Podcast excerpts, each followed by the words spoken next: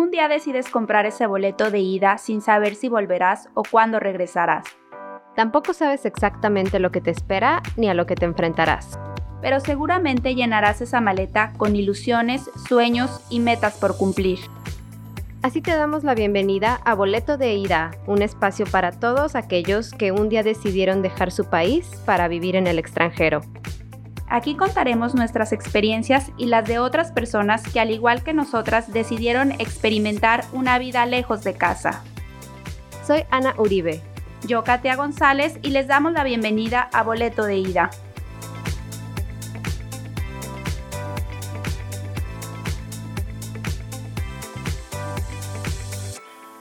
Hola, ¿qué tal? ¿Cómo están todos? Bienvenidos a un episodio más de Boleto de Ida. En esta ocasión como están ahorita las cosas con el COVID-19, decidimos hacer un episodio hablando acerca de una de las experiencias de una persona que conocemos que estuvo en Italia y pues para que más que nada nos cuente cómo ha sido su experiencia viviendo allá y un poco también de cómo se están poniendo las cosas en, en México. Sí, entrevistamos a, Pilar, que ella nos cuenta lo que pasó estando en Italia. Y bueno, creo que está muy interesante su historia y pues ahorita que todos mundo estamos en nuestras casas, pues es un momento para poder escuchar otras historias y, y compartir nuestras experiencias.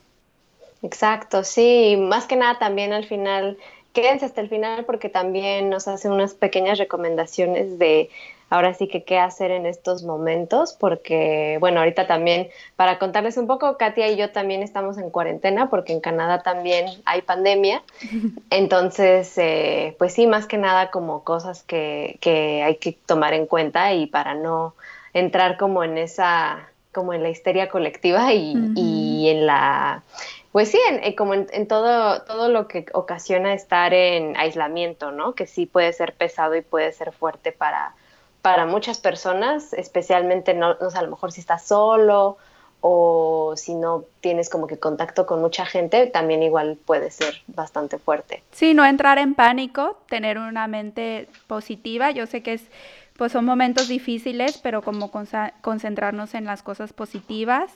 Y sí, yo llevo ya tres semanas eh, de encierro y en un principio pues muy padre, la verdad.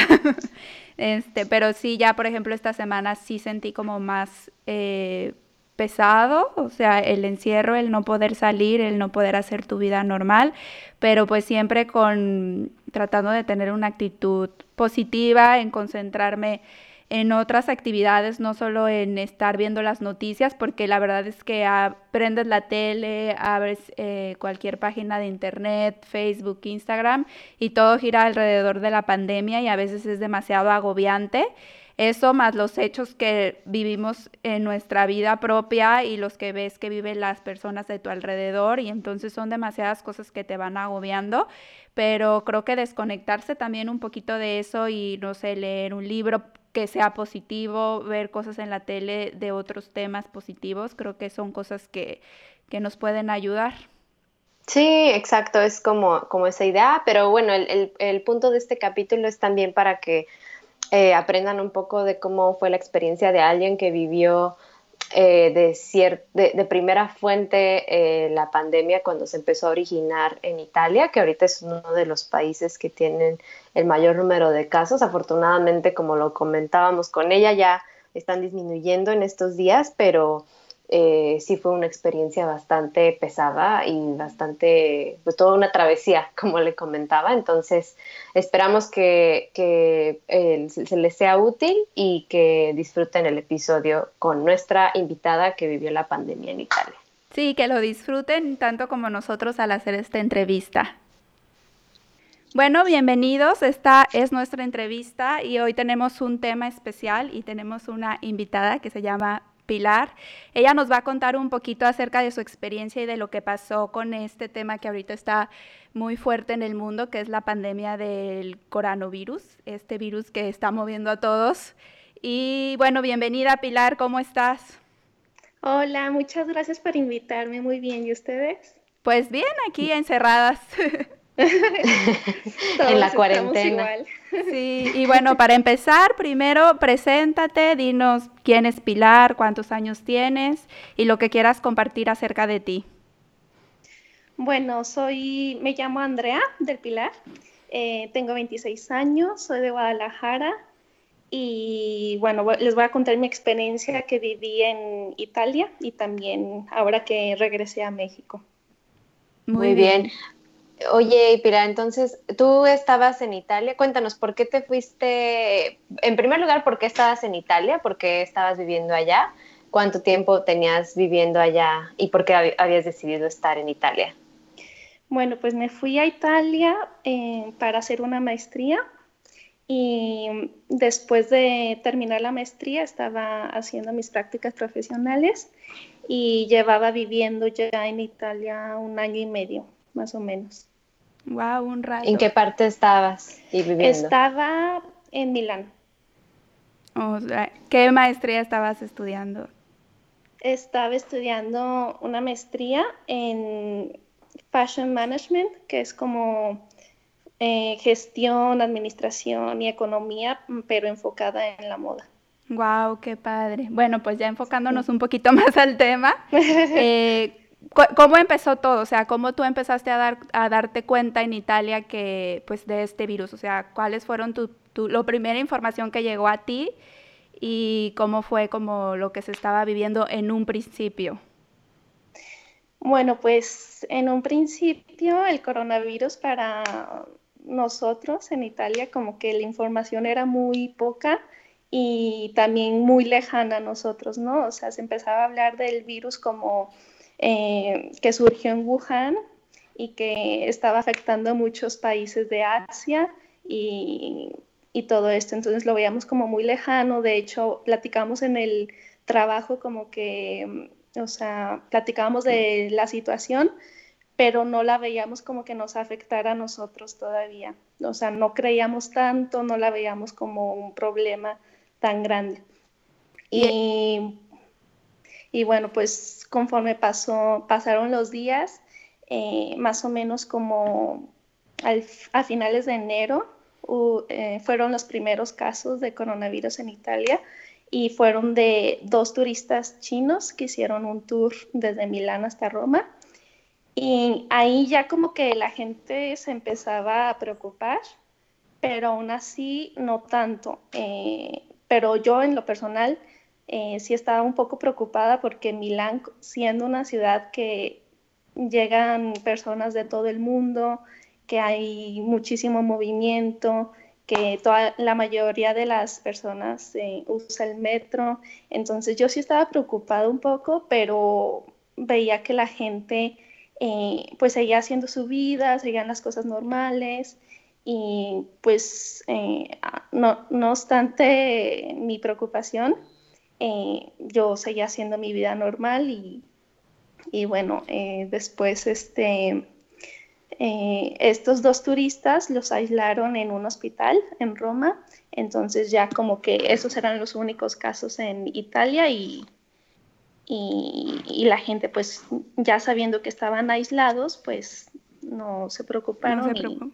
sí, porque yo recuerdo que Fashion Week fue en febrero o no, no recuerdo bien, y yo veía que, o sea, el coronavirus ya era un tema fuerte en el mundo y yo veía que pues todo el mundo iba a Fashion Week eh, y, o sea, gente que viaja de todo el mundo y como si nada, ¿no? Y yo decía, pues, o sea, la situación está difícil, pero no se ve impactada, por ejemplo, en un evento que es como mundialmente, ¿no? O sea, que va gente de todo el mundo. Sí. Sí, de hecho, eh, ya en febrero pues ya estaban creciendo los casos. De hecho, cuando fue la Fashion Week fue cuando fueron aumentando más los casos. Eh, o sea, el primer caso fue creo que como el principios de febrero de un señor que había regresado de China. Eh, un italiano que había regresado de China y, solo era ese caso. Pero ya en, en la Fashion Week fueron aumentando día con día más y más y más, y, pero aún así la gente seguía trabajando. De hecho, yo trabajaba en un showroom eh, de una marca eh, de, moda, de abrigos, eh, Y en esa semana era muy importante porque venían todos los compradores, eh, venían todas las revistas, venían gente de todo el mundo, venían todos los bloggers y influencers, todos de todo el mundo. Y yo estaba justamente ahí en donde llegaba de que, mm, o sea, gente de Japón, de Indonesia, de China, de...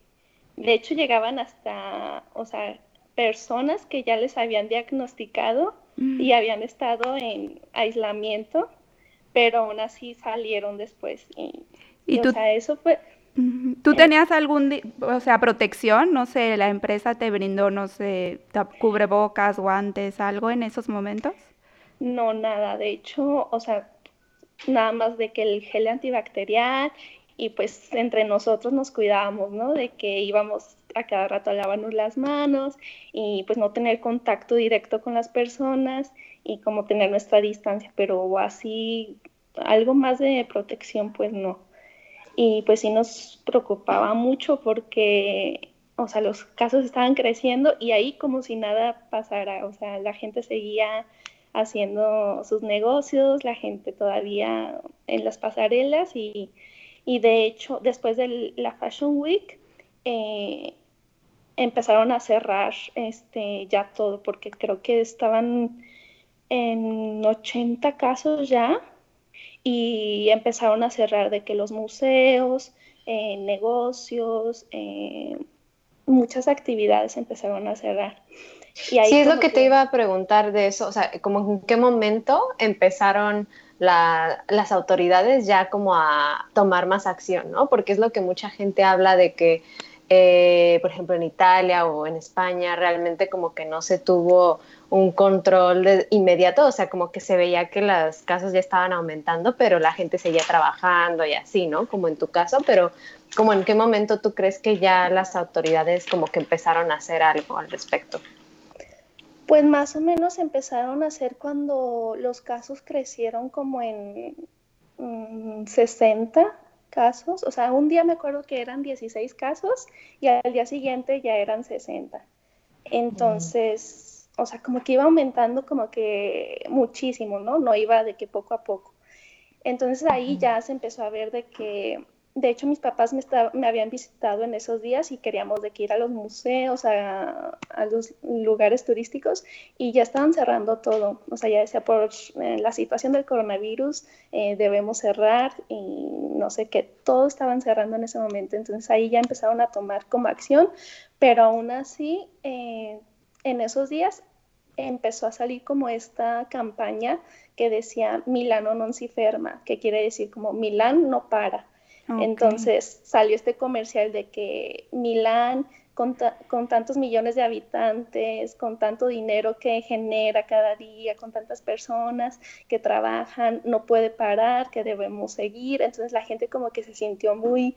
en su papel de que tenía que seguir haciendo su vida y, y, todo esto. Entonces la gente como que no se preocupó, o sea, sí, si la gente me dice que no pasa nada, que debemos de seguir, si el gobierno me dice que sigamos trabajando, si mi trabajo no me dice eh, ya no hay que trabajar, o sea, la gente seguía sin preocuparse y seguía saliendo, seguía yendo a fiestas, seguía todo esto. Entonces, eh, creo que ahí sí fue como un problema porque la gente no era consciente de lo que de verdad pasaba.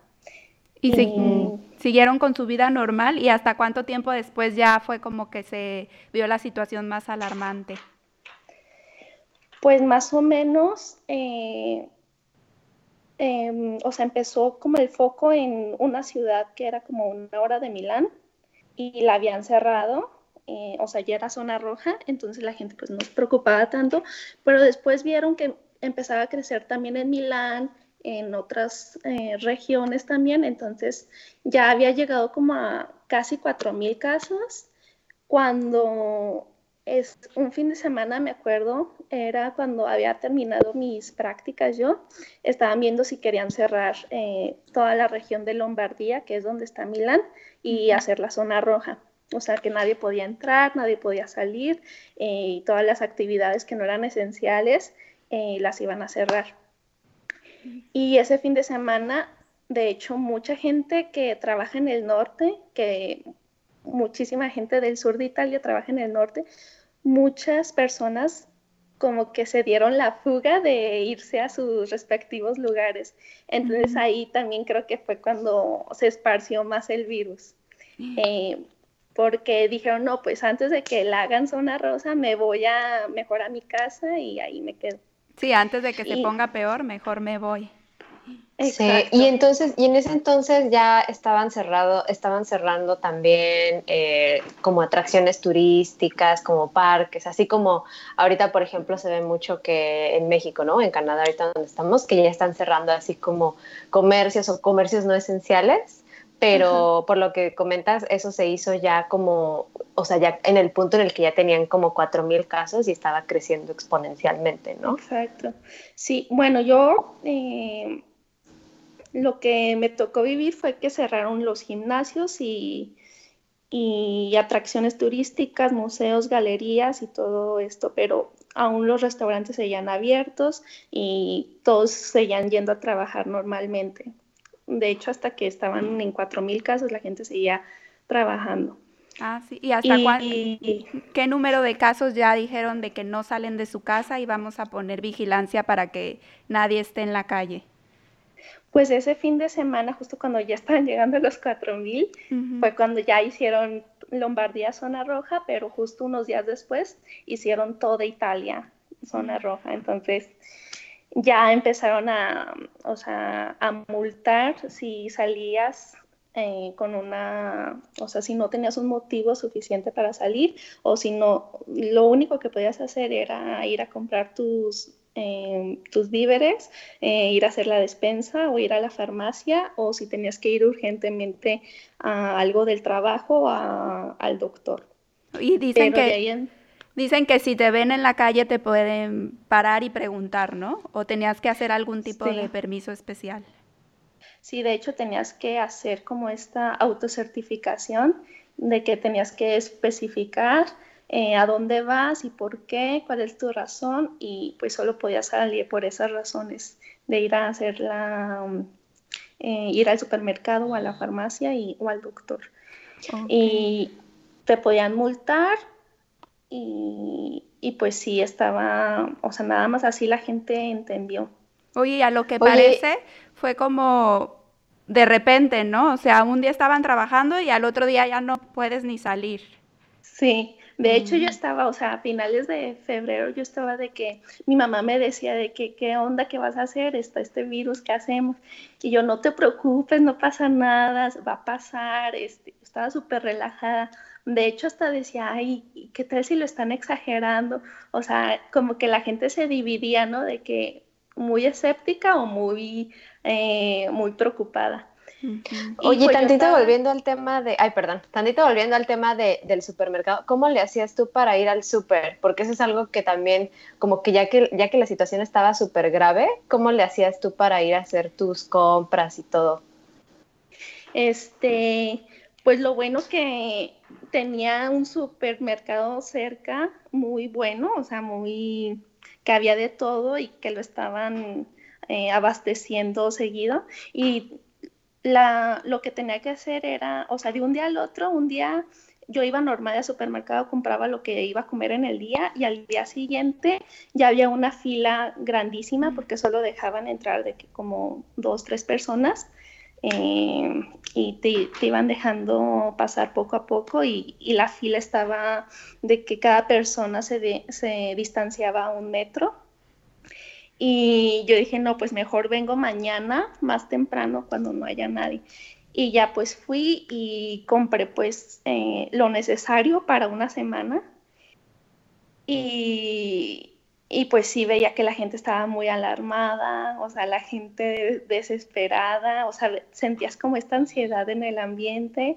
Y, o sea, yo veía de que un día antes estaban llenos los estantes y al día siguiente eh, ya no había muchísimas cosas.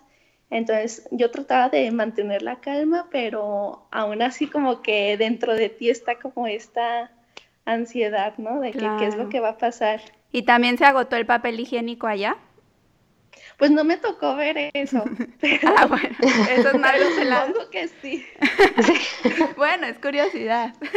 Lo bueno que, o sea, yo tenía, fíjate, me di cuenta que soy muy ahorradora. Yo tenía una cajita, o sea, un paquete de cuatro rollos y eso me duró como dos meses. Ah, súper bien. Tú no ibas a sufrir por eso. pero, pero sí, la gente sí, como que se llevaba de más, ¿no? Como... Sí. ¿Y tú, por ejemplo, vivías sola o tenías roomies? Yo estaba en un Airbnb y era la casa de una señora, pero la señora se había ido eh, a España justo por esto, creo, porque ella tenía problemas en los bronquios y escapó a España, de cuenta. Y ya ella quedó varada ya y no pudo regresar, no había vuelo ya y me quedé ahí yo sola. ¿Y tú habías contratado ese Airbnb por cuánto tiempo? O sea, ¿se expiró cuando tú estabas ahí? Exacto, sí, yo lo había em, pagado por un mes, y, pero yo necesitaba más días porque pues eh, yo tenía que buscar un departamento pero iba a buscar el departamento si tenía trabajo. Entonces mi plan mm. era encontrar un trabajo porque ya habían terminado mis prácticas, pero como ya estaba todo cerrado, todo bloqueado, no pude conseguir un trabajo, entonces eh, pues dije, ¿para qué consigo un departamento si no sé si lo vaya a poder pagar? Entonces, este, le pedí días a la señora y pues me hizo un descuento por la situación y pues ahí en esa semana estaba como como viendo qué es lo que iba a hacer, ¿no? Si regresarme o quedarme a ver qué todo pasaba. Y entonces fue cuando nos dijeron que nos teníamos que, dar, que quedar en la casa. Eh, ese día era 8 de marzo, nos teníamos que quedar hasta el 3 de abril. Entonces yo, yo ahí fue cuando me preocupé, dije, bueno, entonces, ¿qué voy a hacer un, un mes acá? O sea, si no puedo salir, no puedo encontrar trabajo, no sé a dónde irme sin un departamento y sola. Y solita, sí. Ajá. Y luego siendo extranjera, te sientes más vulnerable. No sé si sea yo, solo yo, pero te sientes más vulnerable, ¿no? Como... Claro, estás sola, lejos de tu familia. Igual si ya tenías amigos y todo, pero cada quien estaba refugiado en sus, en sus casas, ¿no? Sí. Sí, yo más que nada pues tenía la preocupación, de hecho en enero me había enfermado de, tengo una infección en la garganta, mm. pero era, em, este, ¿cómo se dice? Una bacteria, entonces. Mm. Este, yo mm. lo que pasé por ahí, yo tenía un seguro que solo cubría emergencias. Entonces, allá pues no podía ir de que con un doctor normal porque o era muy caro o, o sea, tenías que tener tu médico de, de familia o tenías que ir al hospital público. Y el hospital público, pues las filas eran de que te podías quedar ahí hasta un día, ¿no? Formado esperando.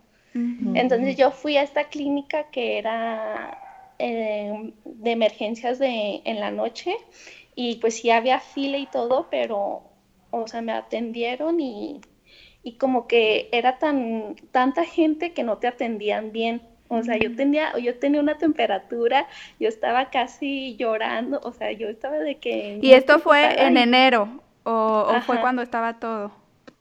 no, fue en, ah. en enero y, y si no me atendieron bien, fue tan rápido y, mm. o sea, le tuve que rogar al, al señor de que que neta me, me, checara bien porque necesitaba un antibiótico, o sea, yo sentía que necesitaba eh, medicina porque yo me trataba de curar yo sola con mis remedios y todo y llevaba semanas y nada pasaba. Y entonces este, yo dije, bueno, imagínate que me pasa algo así. Yo de hecho esos días en la cuarentena me sentí algo en la garganta, no sé si de estrés, pero dije, imagínate que me enferme. O sea, ¿yo qué voy a hacer? Si ya ahorita los hospitales están llenos no están atendiendo a, otras personas por atender a otras, pues me dio muchísimo miedo. Dije, no, pues mejor me regreso a mi país, eh, al menos allá estoy con mi familia, si me pasa algo, pues estoy más segura. ¿Y, cuáles fueron tus, tus siguientes pasos como cuando ya estabas así como que en esa transición de ahora sí que ver si regresas o no? ¿Hiciste como algo, no sé, contactaste a la embajada o cuáles fueron como los pasos que seguiste para ahora sí que tomar tu vuelo de regreso? Pues de hecho, este, empecé a buscar vuelos, dije, bueno, pues hay que comprar un vuelo, ¿no? De hecho, mi mamá estaba en Roma porque estaba visitando a mi hermana que vive allá. Y, y, bueno, a ella le cancelaron su vuelo, que iba a ser el 27 de marzo. Entonces, este, a mí me dijo, pues, ¿qué hago? Compro el vuelo para antes. Y entonces la ayudé a buscar el, el vuelo y también para mí. Y ya no había ningún vuelo para México. O sea, en las aerolíneas ya no había estaba de que todo el mes de, marzo estaba bloqueado, o sea, no podías ni, ni picar en el día para seleccionar tu vuelo. Ajá, yo dije, no manches, o sea, ahí ya me cayó el 20 de que de verdad esto ya, o sea... Grave. Es más grave. Entonces, pues a mí se me ocurrió hablar a la embajada a ver si había una solución, ¿no? Si ellos me podían ofrecer una alternativa o si sabían de, un vuelo que estaba saliendo en estos días para tomar. Entonces hablé y me dijeron que estaban organizando este vuelo eh, con una aerolínea de Italia que no sabían este, si era seguro, pero que si estábamos interesadas, que les mandáramos nuestros pasaportes y nuestra tarjeta a su correo. Entonces, pues se los mandamos y nos dijeron que el vuelo iba a ser el lunes. Estábamos ese día en miércoles y el vuelo iba a ser en lunes y, iba a salir de Roma. Y tú estabas en Milán. Ajá, entonces yo tenía que tomar un tren de Milán a Roma y, ya de Roma salir a un vuelo que iba a llegar a Cuba y después de Cuba a, a México. ¿Y por ejemplo, podías, si podías tomar el tren o si estaba permitido viajar de una ciudad a otra? Pues estaba permitido, pero si tenías este razones de que regresabas a tu casa o de, mm. tu trabajo. Ah, Entonces, pues mi razón era de que iba a regresar a mi país.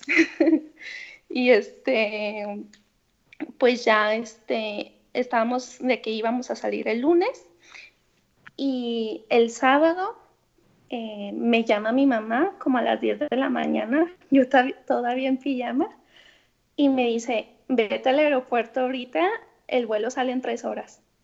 ¿Y yo qué? Y yo así de que, ¿cómo? O sea, y yo, ah, ¿en Roma o dónde? Y dijo, no, va a salir de Milán, y de Milán llega a Roma, y de Roma se va a Cancún, ya no va a ser el otro. Es que la embajada, pues yo creo que estaba arreglando el vuelo, y yo creo que le cancelaron porque ya estaban cerrando aeropuertos. ¿Y tú ya estabas en Roma o todavía estabas en Milán? Yo estaba en Milán ah, todavía, sí. Por lo menos. Sí. ¿Y te fuiste al aeropuerto? ¿Agarraste tus cosas y te fuiste? Sí. Sí, yo de que pues estaba ya mi maleta, pero me faltaban unas cosas, entonces metí todo así como pude, dejé otras cosas, de que llamé al taxi porque pues no podía, o sea, no me quería arriesgar y y tomar de porque había un tren que te llegaba llevaba directo al aeropuerto afuera de mi casa y dije no mejor no. Llamo al taxi y este estaba bajando con mis maletas enormes y de que con el cubrebocas y el guante y con el ansia de que ay no ya toqué la puerta sin el sin los guantes el elevador lo toqué y luego tocando las otras. No estaba yo súper nerviosa sí, la paranoia y luego me llamaba mi mamá, me llamaba mi hermana, me llamaba la embajada y yo, yo todas, todas desesperada. Mm. Y ya de que estaba con todas mis cosas, salí ahí en, en afuera de mi, del edificio y estaba la ciudad desierta, o sea, estaba todo solo, no se escuchaba nada y yo mm. estaba súper impactada, ¿no? Y ya ahí veo que viene el único carro en todo, toda, la, toda la zona y este, llega el taxi, de hecho con cubrebocas, todo súper protegido, y yo me la acerco, ¿no? Para darle las maletas y me dice, no, no, no, quédate ahí. Yo subo las maletas, quédate ahí, y yo con mi, o sea, no tenía cubrebocas, de hecho, ahorita que me acuerdo, de hecho me enrollé una bufanda porque según yo le iba a comprar antes, pero pues no pude con la, con la prisa de que ya iba a salir. Y este, entré al taxi, de hecho olía muchísimo alcohol, de que todo estaba súper limpio. Desinfectado. Y el señor así todo asustado, pues me imagino, imagínate, pues ellos están más expuestos. Este, y ya de que me llevó al aeropuerto todo solo, o sea, era, era sábado y en la mañana y estaba todo desierto, no había ningún carro, veía la ciudad súper triste, me daba tanta tristeza como despedirme así, ¿no? De, no me dio ni tiempo como de disfrutarla, de y verla así toda sola, o sea, de un día verla con, con tantas personas y al día siguiente verla así, pues sí te da mucha tristeza. Sí, impactante. Y ya que estabas en el aeropuerto, pues ya tomaste el vuelo, pero me imagino que un buen de controles, ¿no? En el aeropuerto igual de, salud y de que te toman la temperatura o no sé, ¿qué tipo de, cosas te tocó vivir? Pues en el aeropuerto, de hecho, toda no había mucha gente, eh, o sea, de trabajadores. De hecho, ese día solo salían, creo que como tres vuelos y era uno a a Milán y a Cancún, y otro a Cuba, creo, y otro a Egipto. Mm. Y pues estaba lleno de, de todos como todos los que eran extranjeros, ¿no? Que estaban como escapando a sus países, estaba lleno de, de egipcios, de cubanos y, y nada más habíamos eh, dos mexicanos y dos italianos que iban a México. O sea, en el vuelo, en el, que, iba a Milán, solo íbamos cuatro personas. De México. habían organizado, mm. sí, como que habían organizado solo de verdad ese vuelo para ayudarnos a regresar. Mm. Ah, o sea, todo el vuelo vacío, solo cuatro personas. Exacto, sí. O sea, los dos pues mexicanos y los dos italianos que iban a México. Qué impactante. Ese fue. Y toda la travesía. ¿Pero todo el vuelo hasta México o ese fue el vuelo de Milán a Roma? De Milán a Roma éramos cuatro y en Roma ya se subieron como otros 30. Pero aún así, para todo el vuelo, para todo el avión era muy, poca gente. ¿Y esos 30 eran mexicanos o de diferentes nacionalidades? No, todos eran mexicanos, solo esos dos italianos que tenían un negocio en México. Oh, ok. ¿Y tú tuviste que pagar tu vuelo o, la embajada pagó el vuelo? No, yo tuve que pagarlo, pero ah, si era mucho más barato un vuelo normal. Ok.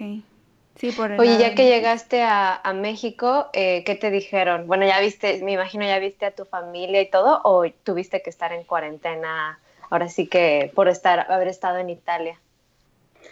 Pues llegué a Cancún y nosotros con cubrebocas y, la verdad pensábamos que pues sí nos iban a, revisar, pero la gente estaba pues normal, no nos checaron, eh, la gente sin cubrebocas, no nos preguntaron nada. Ah. Solo en el avión me tocó hacer como, me hicieron firmar un papel que decía de que eh, confirmas que vienes de una zona roja, eh, este, sabes que debes de estar en cuarentena, pero eso era de Italia. Okay. O sea, era un papel de Italia. Y en México, pues no me checaron nada. Y llegamos a Cancún y teníamos que comprar nuestro vuelo a Guadalajara. Y pues estábamos buscando los vuelos ahí y el, y el siguiente que saliera hasta el día siguiente y nos quedamos ahí en el aeropuerto. Tú y tu mamá, eh, ¿verdad? Porque tu mamá la viste en Roma. Sí, ella se subió en Roma, de hecho. Ni nos abrazamos ni nada, estamos de que cada persona, exacto, de que todos estamos como, cada quien tenía tres asientos, haz de cuenta. Estábamos súper distanciados. Y a cada rato con el antibacterial y todo eso. Pero hasta cuando llegamos a Guadalajara, sí nos midieron la temperatura y, había más cuidados. Pero aún así... ¿Te dieron alguna indicación extra o nada? Nada. Este, no, te dijeron que tenías que estar en cuarentena o así. No, nada.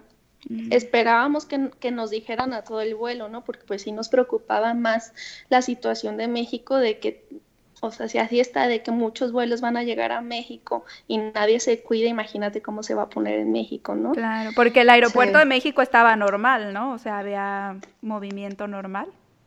Sí, estaba súper normal y la gente pues muy despreocupada. Nos veían a nosotros raros, porque traíamos los cubrebocas, de hecho hasta se alejaban de nosotros, pero nosotros lo hacíamos para o no contagiar o también no contagiarnos, ¿no? Porque pues no se sabía. Sí, no sabes si ya lo tienes, porque pues no presenta muchas veces síntomas y pues sí es riesgoso para todos. Y ya entonces llegaste al aeropuerto y ya cada quien a su casa sin ningún tipo de pues de recomendación o algo así. Sí, exacto. Nosotros, como que cada quien habíamos platicado los que íbamos en el vuelo, ¿no? De hecho, una familia hasta iba a rentar una casa para no estar con sus demás familiares y estar la cuarentena. Y nosotros, como que éramos muy conscientes, pues, de la situación, de que veníamos de esa zona y que, pues, hay que tener, que cuidado. Entonces, nosotros, mi mamá y yo, pues, sí, es, todavía seguimos en cuarentena desde entonces y pues con mi papá y mi hermana pues sí tuvimos muchísimo cuidado de que no nos acercamos a ellos, usamos otros eh, platos, otros tenedores, otros vasos, um, o sea, diferentes a los de ellos, este, a lavarse las manos cada rato, o sea, sí tenemos más cuidado. Y pues no hemos salido desde entonces. Y ya desde ese día que llegamos, este, todavía la gente me preguntaba a mí como que, ¿y, cómo son las cosas? Si es así de grave, como que la gente todavía no creía.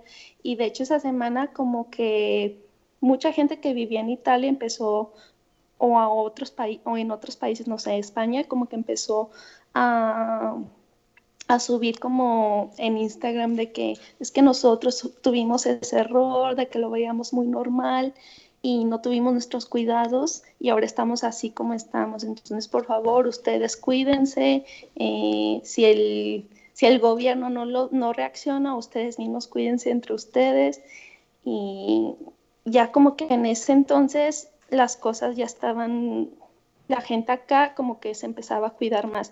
Yo siento que, que México sí está reaccionando un poco antes como, lo, como lo hicimos en Italia. Claro, porque, allá fue a los 4.000 más o menos que empezaron a, reaccionar, ¿no? O sea, cerraron cosas un poco antes, pero de que cerraron ya todo hasta los 4.000. Y siento que acá en México, pues sí se está reaccionando un poco antes. Ajá. ¿Cuántos hay en México, sabes, ahorita? 1.700, ¿no? Más o menos, en todo el país. Ay, pues ya hay algo. Sí. Sí. Y bueno, en Guadalajara, no sé, tú estás en Guadalajara, en Guadalajara, ¿cómo se viven ahorita las cosas? ¿Tú crees que la gente igual ya está tomando como más conciencia? Pues creo que Guadalajara este, sí reaccionó, todo el estado de Jalisco creo que sí reaccionó eh, bien porque primero el gobernador Alfaro este, dijo de que teníamos que estar forzosamente cinco días, ¿no? De no salir, porque esos cinco días iban a ser, según las investigaciones, eh, los más importantes del contagio, o sea, que en esos días iba a ser cuando se iba a exponenciar más. Entonces, como que esos cinco días toda la gente de verdad sí hizo caso y como que ahí se pudo mantener más el contagio. Y después eh, se alargó hasta, hasta el, o sea, iba a ser hasta el viernes y creo que se alargó hasta el domingo. No, hasta el miércoles y se alargó hasta el domingo y ahora se alargó hasta el, pues, hasta el 30. hasta el 30 de abril, ¿verdad? Sí, la Semana Santa ya se extendió todo, como que todo el mes, ¿no? Casi, casi. Pero bueno, igual lo que se vive en México es mucho de que igual hay muchos mucha gente que vive como del, del comercio diario y ahora sí que viven al día, entonces eso es difícil también. Sí, es la polémica, ¿no? De que la situación a lo mejor de Italia y México es diferente en cuestión económica y de los comercios informales, entonces pues es complicado, ¿no? Sí, exacto, ese es como el mayor problema de que va a haber más gente afectada por la economía y de que no pueda comer al día al, coronavirus. Y por ejemplo, en Italia, ¿qué ayudas da el gobierno como a la gente? O sea, la gente siguió trabajando en, en sus casas y la gente que tenía pues empleos en los que no se pueden hacer desde casa, ¿qué pasa ahí? ¿Había algún apoyo o de parte del gobierno? Sí, ahí pues este la gente eh, que podía de hecho, la mayoría de las personas pueden seguir trabajando allá, esa es la diferencia, pero también, por ejemplo, los que son dueños de pequeñas empresas, eh, sí tienen un apoyo del gobierno. No sé bien la cantidad, pero sí el gobierno los está apoyando. Ah, ok. Oye, y bueno, ya como para irnos enfilando un poco ahora sí que a la conclusión, tú en este momento, ahora sí que te tocó vivir desde que estabas en Italia, que fue bastante fuerte porque pues fue como, bueno, el epicentro fue en China, pero después se movió todo en Italia. Italia fue como el país que tenía más contagios y más personas enfermas. A ti como como qué tipo de cosas al estar en aislamiento y al vivir todo esto, como qué tipo de cosas aprendiste. Ahora sí que no solo de ti misma, pero no sé, algo que te haya hecho reflexionar, eh, lo que comentabas, ¿no? De que la ciudad estaba vacía, como qué tipo de, no sé, de enseñanzas tú crees que esto nos está, esta pandemia nos está haciendo, pues sí, nos está enseñando a todos de algún modo. Pues yo lo que aprendí eh, fue como apreciar más, ¿no? Lo que uno tiene en su vida diaria. Porque yo noté que la, o sea, la ciudad de Milán iba súper rápido y yo notaba que como que toda la gente eh, solo trabajo, trabajo, trabajo, solo pensar en eso, o sea, como que no había tiempo para otra cosa.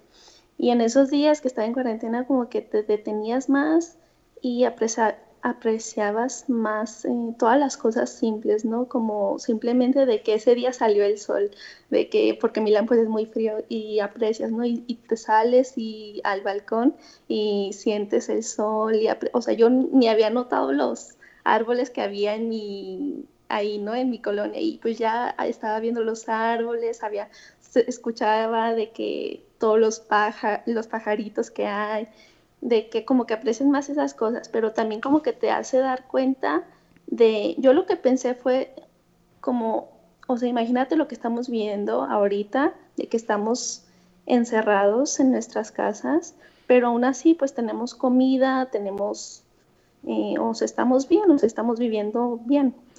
Pero entonces yo dije, imagínate las zonas donde de verdad, por ejemplo, los que viven en guerra, o sea, ellos sí como están viviendo las cosas y como que te, te, detienes y como que te eres, como que empiezas a ser más empático, ¿no? Con la situación de otras personas. Y pues yo creo que eso es lo que me ha ayudado, como a apreciar las pequeñas cosas y como disfrutar lo que tienes y pues ser más empático y y si puedes ayudar a las, a las personas que de verdad están en, en, necesidad, pues como empezar a hacerlo, ¿no? Por ejemplo, también ahora, como están eh, las cosas, por ejemplo, en México, que hay mucha gente que pues vive al día o las pequeñas empresas pues están ahorita en, en una crisis, ¿no? Entonces como como ver en, en qué podemos ayudar, ¿no? O sea, apoyar a las asociaciones o donar o eh, donar despensas o apoyar a los pequeños negocios para ayudarnos todos entre todos, ¿no? Porque pues ahora sí todos estamos en como en la misma situación y como que nos hace poner en los pies de todos, entonces creo que eso nos está ayudando como a ser más eh, más empáticos y y ayudarnos entre todos. Sí, porque dicen que incluso eh, es como el golpe económico, ¿no? O sea, sí, la pandemia sí está muy fuerte, obviamente, y sí está afectando a muchas personas, pero, por ejemplo, el caso de países así como México, o estaba leyendo incluso otros países de América Latina que están mucho, o sea, son, hay muchos comerciantes y mucha gente que tiene esta necesidad, es como esa ese problema, ¿no? Que es eh, la economía a lo mejor se va o sea, va a haber como un mayor problema económico que ahora sí que de salud, quién sabe. Sí, más, la más que la pandemia puede ser un problema económico enorme. Pero creo que sí, entre todos podemos ayudarnos y este es un buen momento para ayudar a esas personas que, pues, que lo necesitan y tengamos poquito o tengamos más, pues lo que podamos ayudar siempre va a ayudar, eh, va a, ayudar a los demás, ¿no? Y como dices, las pequeñas acciones de que pues no sé, el, día a día siempre es como todo acelerado. Ve a trabajar, gimnasio, a la comida, bla, bla, bla, y nunca no tenemos tiempo como para pararnos y analizar y pensar qué está pasando con nuestras vidas.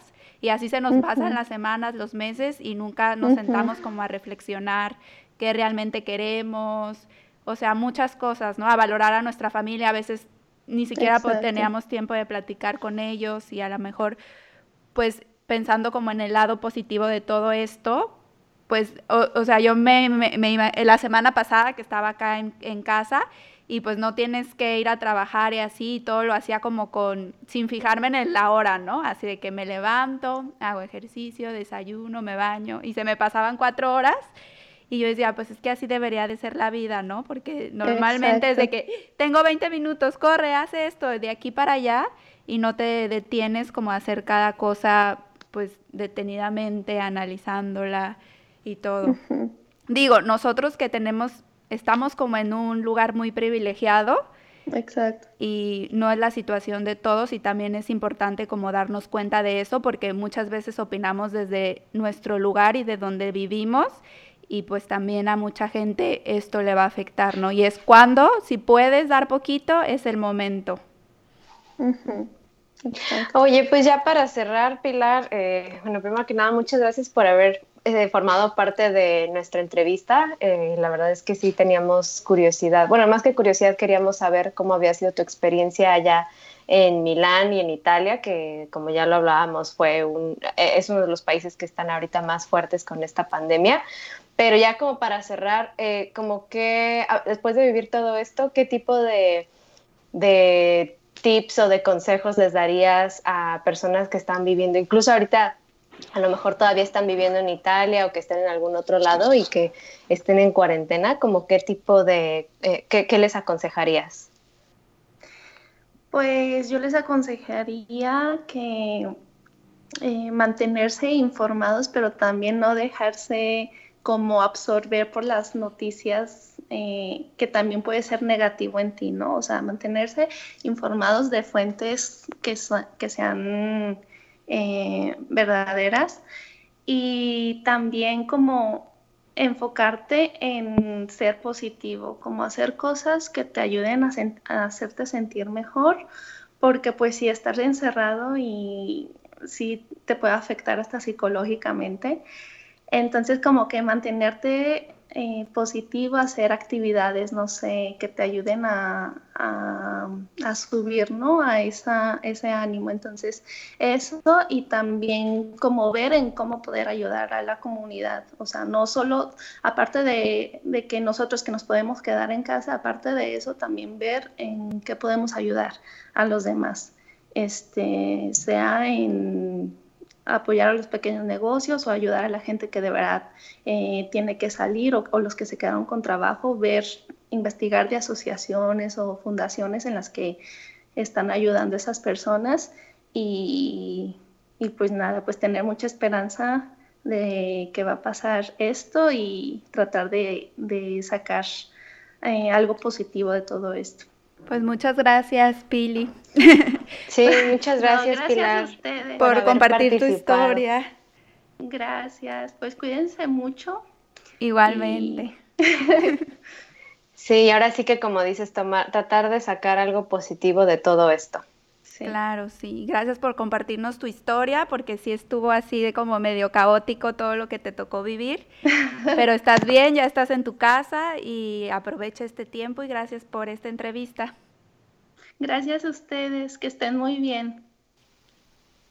Ahí lo tienen, fue nuestra entrevista del día de hoy con Pilar, eh, que nos comentaba que vivió en Italia y estuvo en Milán haciendo su maestría y desafortunadamente le tocó vivir cuando empezaban las cosas a ponerse un poco más graves, pero afortunadamente ya está de regreso en México, en Guadalajara, con su familia, haciendo cuarentena como todos, pero bueno, ya por lo menos está sana y salva con, los suyos. Sí, por lo menos ya no está solita allá en, Italia, porque me imagino que es, pues no sé, complicado que te toque vivir una situación así y tú sola en una ciudad, pues que no es la tuya, eh, pues es difícil. Pero bueno, pues ojalá les haya gustado nuestra entrevista y este fue otro episodio más especial porque tuvimos el de las mujeres y decidimos hacer este también eh, sobre la pandemia. Y pues bueno, eh, vamos a estar haciendo más, ¿verdad, Ana? Igual sobre este tema. Sí, vamos a estar haciendo más episodios. Eh, la verdad es que algo que es muy importante ahorita es que, bueno, yo, trabajo en publicidad y en medios de comunicación y entonces algo que está ahorita muy fuerte es que realmente como que uno no sabe bien cómo llegarle a las personas, cómo comunicar lo que sea, ¿no? Porque ahorita, por ejemplo, si eres, eh, si vendes eh, cosas en línea, obviamente la gente tiene que seguir comprando muchas cosas, pero eh, estarles como eh, promocionando y promocionando diferentes tipos de, de, cosas que a lo mejor ahorita pues a ellos no les interesa porque están más enfocados en lo que está pasando con la pandemia, pues es entendible, ¿no? Entonces, eh, sí es lo que estamos también como analizando porque realmente es importante tomar eso en cuenta, pero bueno, al mismo tiempo creemos que es importante seguir con eh, eh, creando episodios y también eh, conociendo de las experiencias de gente que está en otros países y que a lo mejor le tocó pasar por esto, ¿no? Sí, conocer las historias de, de otras personas durante este tiempo y también distraerlos un poquito para que escuchen pues algo positivo. Sí, exacto. Entonces, ese es el punto, pero sí, como dice Katia, nos, nos, veremos o nos escucharán más seguido. Y bueno, esto fue Boleto de Ida. Y nosotros regresamos con más próximamente.